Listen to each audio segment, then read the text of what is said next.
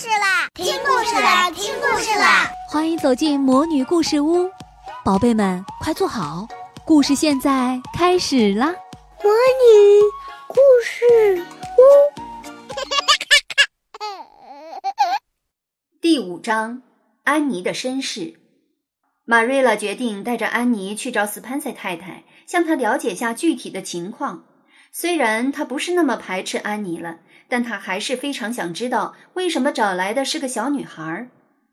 对于这次出行，安妮却是非常兴奋。现在他根本不去理会那些不开心的事情。他对玛瑞拉说：“我要好好的享受这次驾车旅行，那些令我感到忧伤的事情就先一边待着去吧。”他的语气就像在跟一个好朋友说话似的。看呐，那朵野玫瑰真可爱。它一定会因为自己是一朵野玫瑰而感到幸福吧？嗯，要是玫瑰能说话，那就太好了。你觉得呢？它拥有世界上最迷人的颜色——粉红色，它一定会为此感到骄傲吧？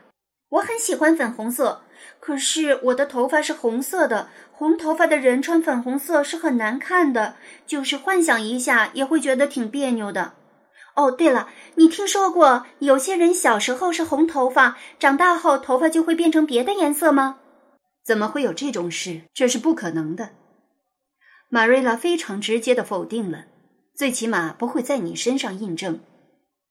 安妮听完非常伤心的说：“我的希望总是破灭，难道我的生命是一座葬满希望的坟墓吗？”看得出来，你是个很认真的小女孩。你能和我说说你的事情吗？玛瑞拉故意岔开话题。我的事真的不值一提。安妮有些心虚。如果你想听我想象中的，你一定会觉得非常有趣。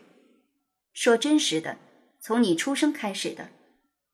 安妮吸了口气，然后满怀心事的叹了口气。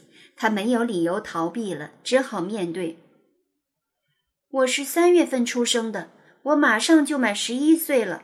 我出生在新斯科舍省的柏林布鲁克，父亲叫沃尔科·雪莉，母亲叫巴莎·雪莉。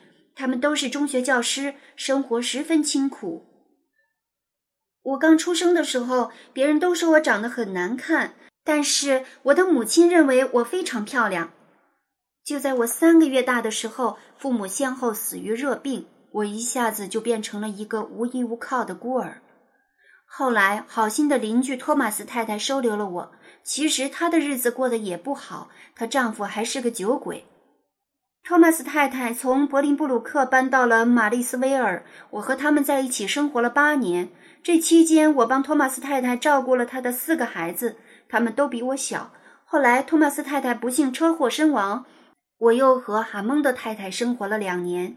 哈蒙德先生去世后，哈蒙德太太就将自己的小孩交给亲戚抚养了，自己则去了美国。我不得不被送往霍普顿孤儿院，可是那儿根本就没有人愿意收留我，因为孤儿院已经人满为患了。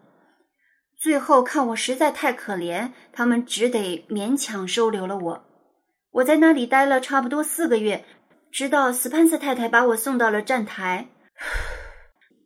安妮讲完身世，如释重负地叹了口气。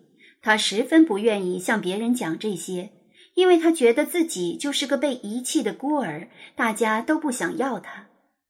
玛瑞拉没有再向安妮提问题，安妮也停止了说话。玛瑞拉赶着马车，看上去还是若无其事的样子，其实她的内心已经像海浪一样波涛起伏了。他被这个小女孩的不幸身世深深的打动了。亲爱的小宝贝们，今天的故事就讲到这儿了。想听更多的好故事，欢迎你在微信公众号上搜索“魔女故事屋”，加关注来和我们做朋友。这里有更多的好故事等着你哦。我们下期再见。